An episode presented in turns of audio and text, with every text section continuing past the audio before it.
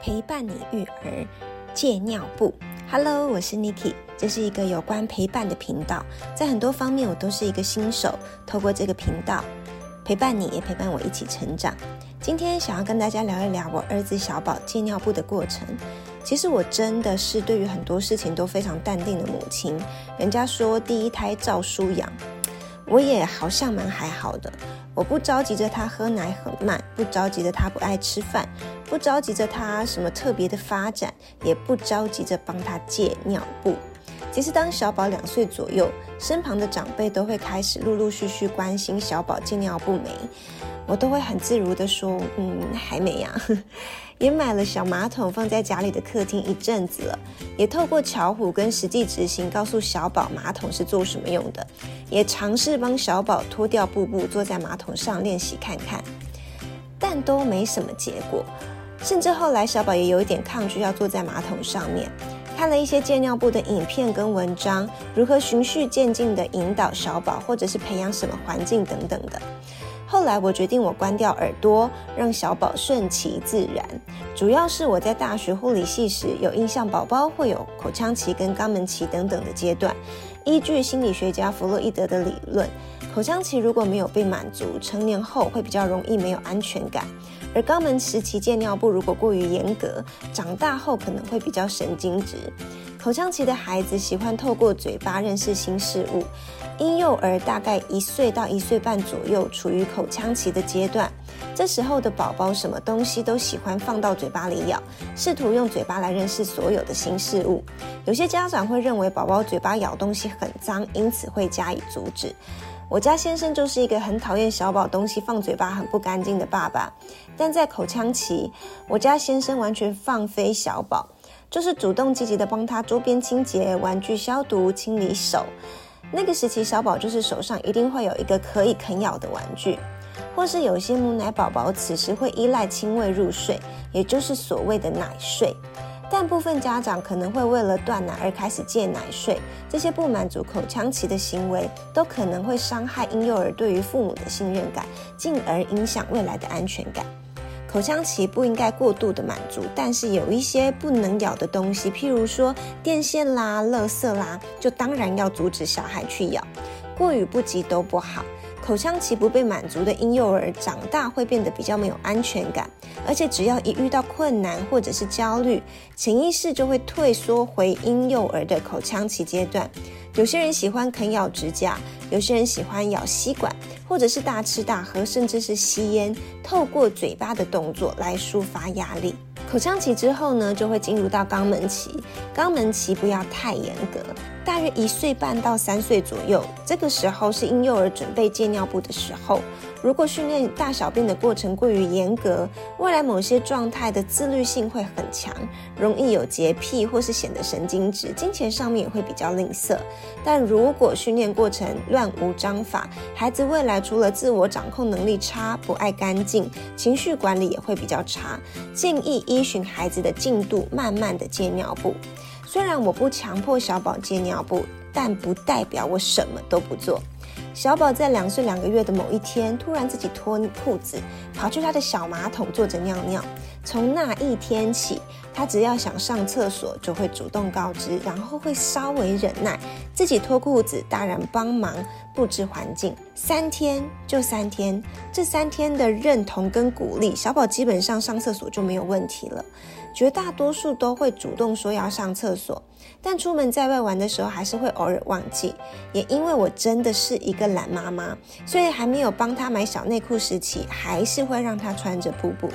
但实际上他都可以主动告知，也会忍耐。布布绝大多数都会是干的。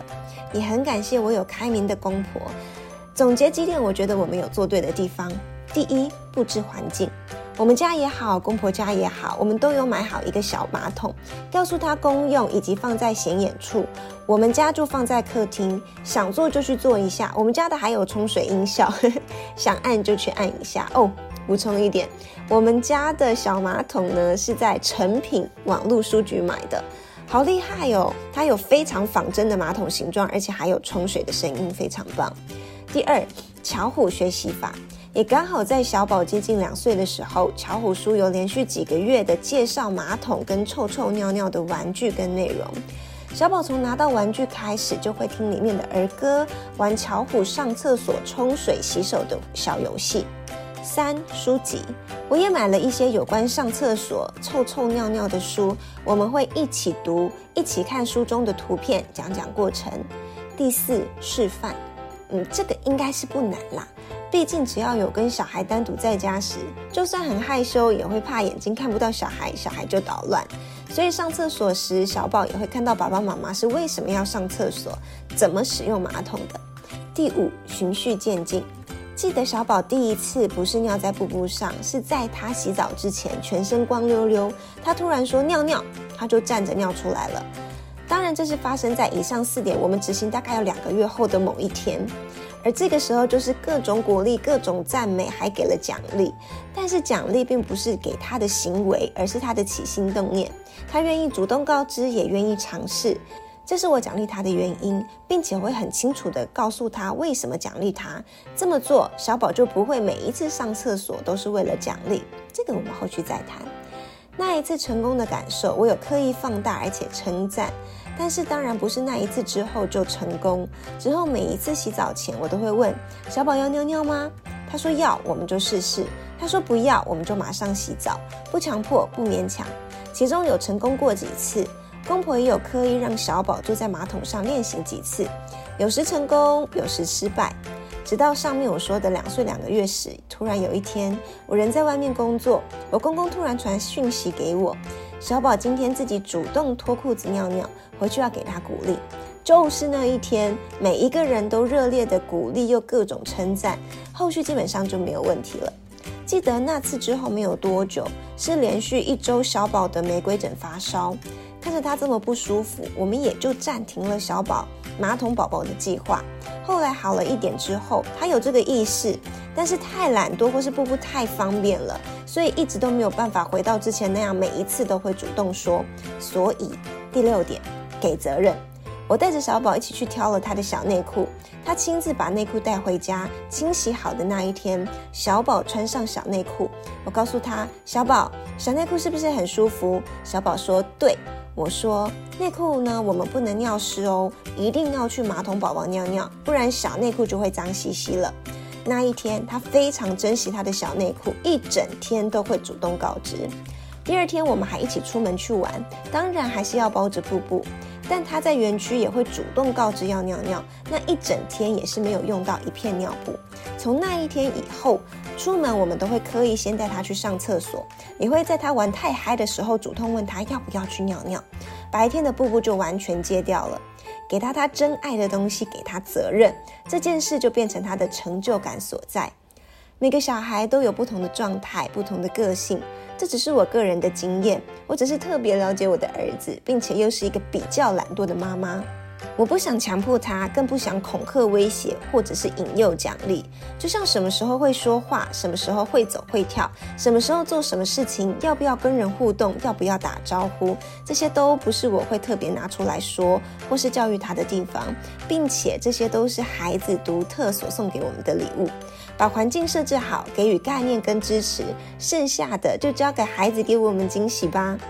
想要鼓励正在路上焦急的父母们，放轻松。